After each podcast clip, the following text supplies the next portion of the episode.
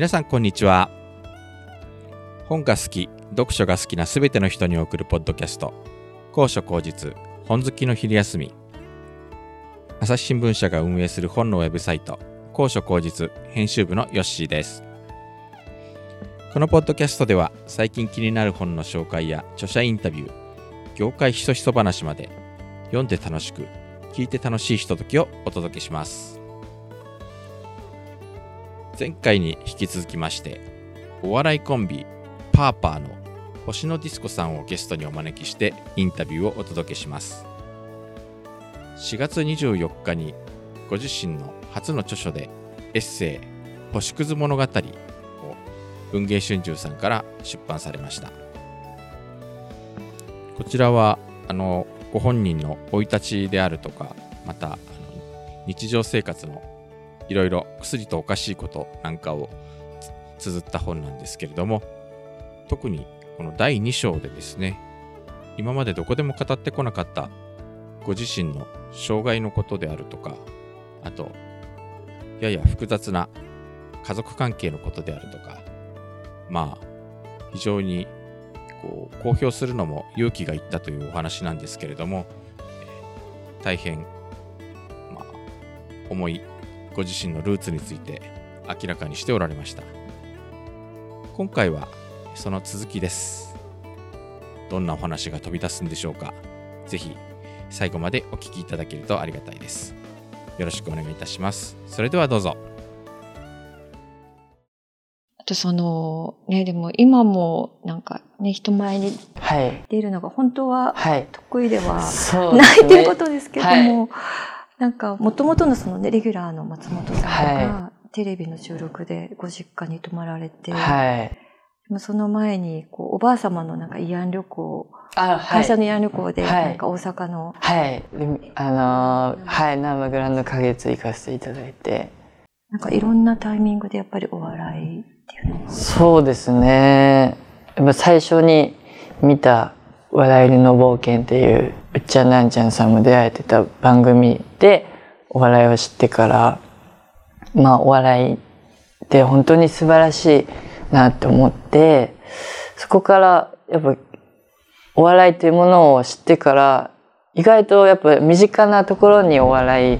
がいっぱいあってすごいその人生において僕の人生においてやっぱお笑いっていうのは必要不可欠なものなんだなって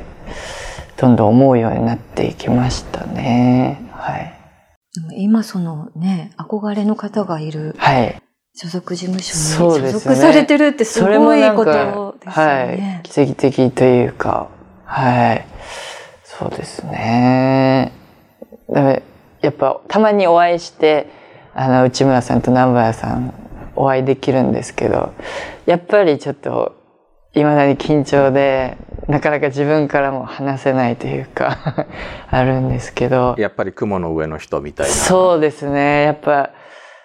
人生の転機をこう作ってくれた方っていう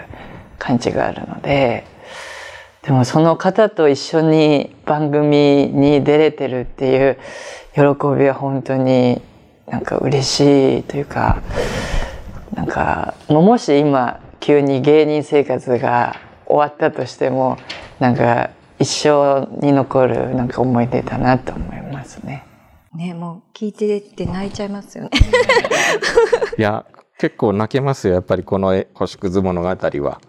歌もやっぱりそのね大きなはい、ご自身の中の大事なものだと思うんですけどそうですね結構やっぱ最初、まあ、何かしらの形でこう知名度を上げるというか有名になりたいなって思った時に、まあ、お笑いと歌のどちらかをこう目指したいなっていうのがあったんですけど、まあ、やっぱり発音のそのコンプレックスというかあやっぱこれじゃ歌手にはなれないだろうなっていう挫折があって一度はもう諦めてそこからはもう笑い一本で考えていたんですけどそれでもやっぱ歌を歌うっていうことはすごい好きでなんか誰もいないところで歌ったりとか、はいまあ、母の前だけで歌ったりとかすごいずっとしててで芸人になった時も芸人としていつかこう有名になったら結構芸人さんでも CD 出されたりとかされてるのでいつかそういう形でもいいので CD を出せたらなっていう気持ちがあってカラオケも一人で行ってなんか練習したりとかやっていたのがやっぱその2020年に YouTube を始めるってなってで歌ってみた動画っていうのをアップして反響がすごいあった時になんか、そうですね。今までやってきたというか諦めずに、うん、思っていってよかったなっていうのはすごい思いました。はい。そうやってやっぱりご本人にもなんかちゃんと届くもんなんですね。やっぱ見てると自分の好きな。そうですね。本当その今回帯コメントも書いていただいたクリープハイプの尾崎世界観さんもう本当にただ好きでずっと毎日聞いててであの物販の T シャツを着ていつもあの生活してたんですけど そのあの写真とかまあなんかキングオブコントの決勝に出させてもらった時のインタビューでその物販の服を着ててそれを見たあのクリープハイプのファンの方があのメンバーの方に「あの星野ディスコっていうやつがあの服着てますよ」みたいな。送ってくれて。そこから始まったっていうのがあったのでやっぱそうですね。ずっと思い続けることって大事だなっていうか。今は尾崎さんとも時々飲み会を、はい、そうですね。いやもう考えられないことで。はい。でいまだに緊張が解けなくて 何杯飲んでもこう酔いが回らないというか。尾崎さんと飲む時だけはお酒解禁。そうですね。はい。今もプロのアーティストなんでちょっとアルコール控えてるんですけども、はい、やっぱそのプロと飲んでる時だけは、なんでお前が飲まないんだってなるんで、俺は飲んでるのになんでお前飲まないんだってなると思うんで。お酒も大好きなので。ね、なんかあの、パフュームさんも好きでね、はい、よくネタの中でも、はい、はい、あの、出てくることも、はい、名前ももらって。はい、そうですね。パフュームさん、本当10代のその高校3年生の時ぐらいに知ってちょうどその発音とかが上手くなった時ぐらいに知り合った知り合ったというか あの知って、うん、はい。その Perfume さんもあの下積みが長いと言いますか、まあ、ご本人たちは下積みと思ってはないんですけどもその売れるまでに結構あの努力されてきているっていうのを知ってそのやっぱ歌声だけじゃないところっていうか人柄とかそういうその人の持っているものでもやっぱ心を打つものってあるんだなっていうのはすごい学ばせていただいて僕も芸能をやっていく上ですごいあのスタンスとかはすごい学んだことですかね、Perfume さんから。はい。ね、まあ、Perfume の3人も広島県の出身で、はい、今でこそ東京ドームを、はい、満杯にするけど、やっぱりそこまで行くには結構時間がかかってるっていうところで、ねはい、割とだから、星野さんの人生ともちょっと重なってくるのかもしれないですね。そうですね。なんで、星野ディスコっていう名前も、はい、Perfume さん、ワンルームディスコっていう曲から、あの、お借りして、はい。で、初めて会った時に、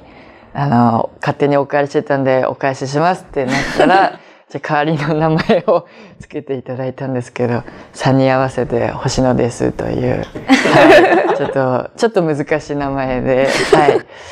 本当に申し訳ないと思いながら1年で辞めさせていただいて、そこからちょっとあの、なんかあまり Perfume さんの名前を出すのも申し訳なくなってきて。なんかお前本当にファンなのかっていう。でも陰ながら今も応援させていただいてライブも行かせていただいてます。そのやっぱりご自身の過去の出来事があったからこそ、例えばコンプレックスがすごくあるような一般の方でも、将来なりたいものがあって、それを叶える力が本当にあるかっていうとなかなか難しい。そうですね。不屈の精神といいますか、はい、それのやっぱりあの原動力の源っていうのは、どういったところに？なるんですかそうですね。まあ、やっぱ最初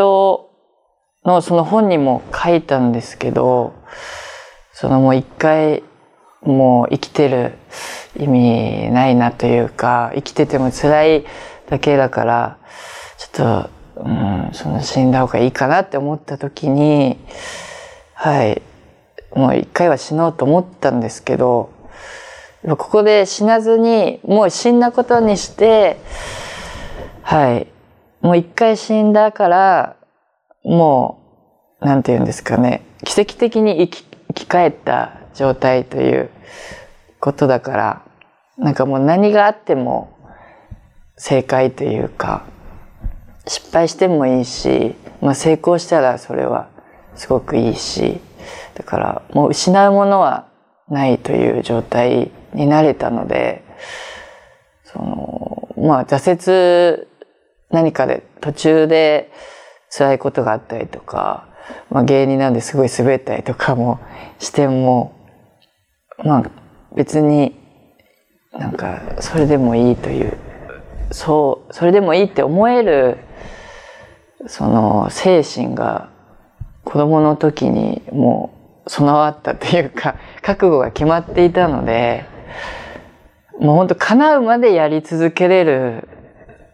心が身についたのが良かったのかなとは思いますね。はい。その、まあ、あの、手術を繰り返して大変な思いをされた時に、なんかこう、あの辛い日々があったからこそ早い段階で病気のことを考え、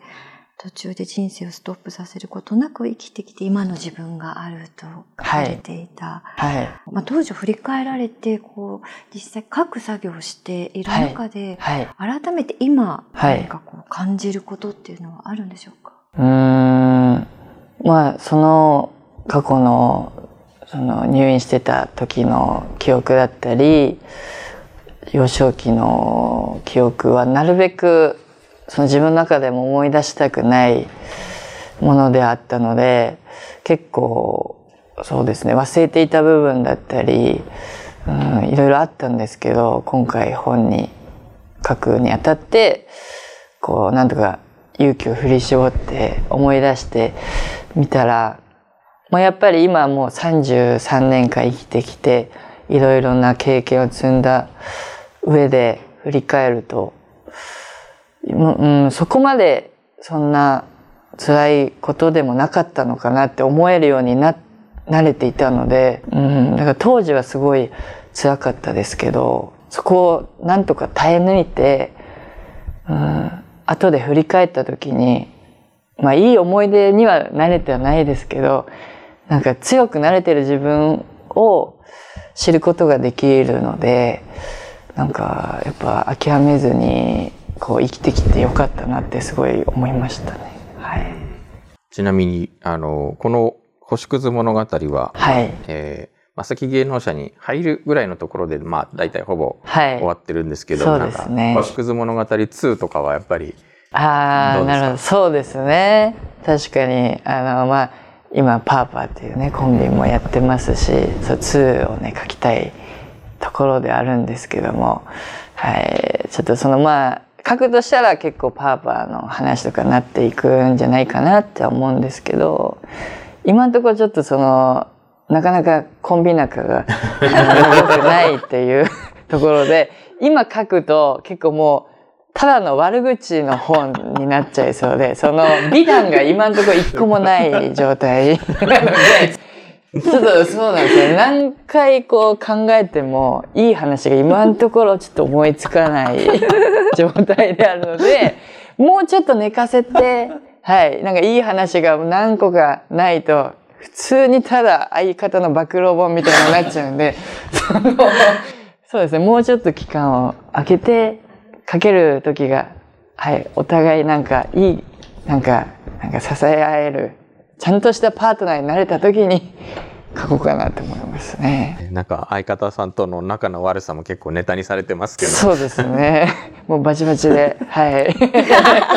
この本も読んでくれるかわかんないですけれど、はい。自助伝を書くっていう人生の野望を達成されて、はい、今後の野望は？そうですね。もう結構この本がやっぱ一番の目標でもあったので、今は本を書いたっていう達成感でいっぱいな感じはあるんですけど、もうそれ書き終わっちゃったら、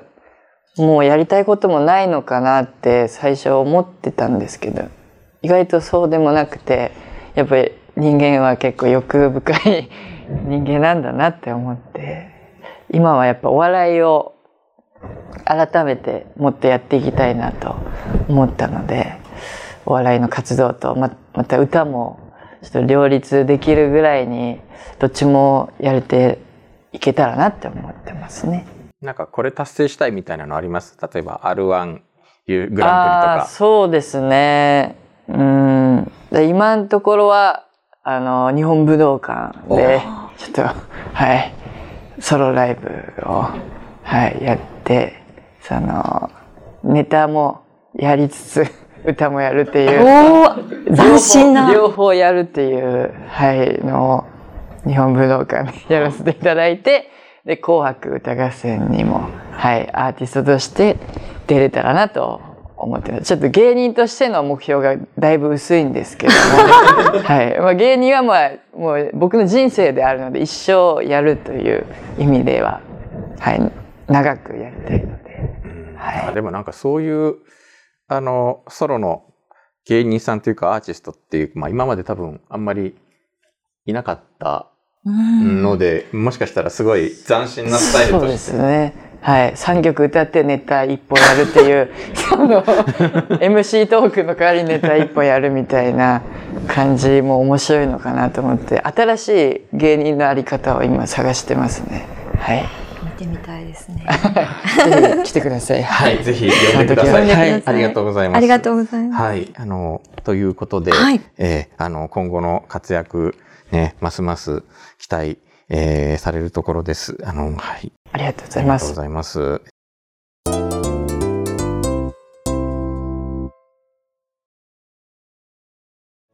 高所高実のウェブサイト book.asahi.com では話題の本の著者インタビューや書評、コラムなど本に関する様々な情報を毎日皆さんにお届けしています。Twitter や Facebook ページ、Instagram、そしてメールマガジンもやっていますので、ぜひフォローしてください。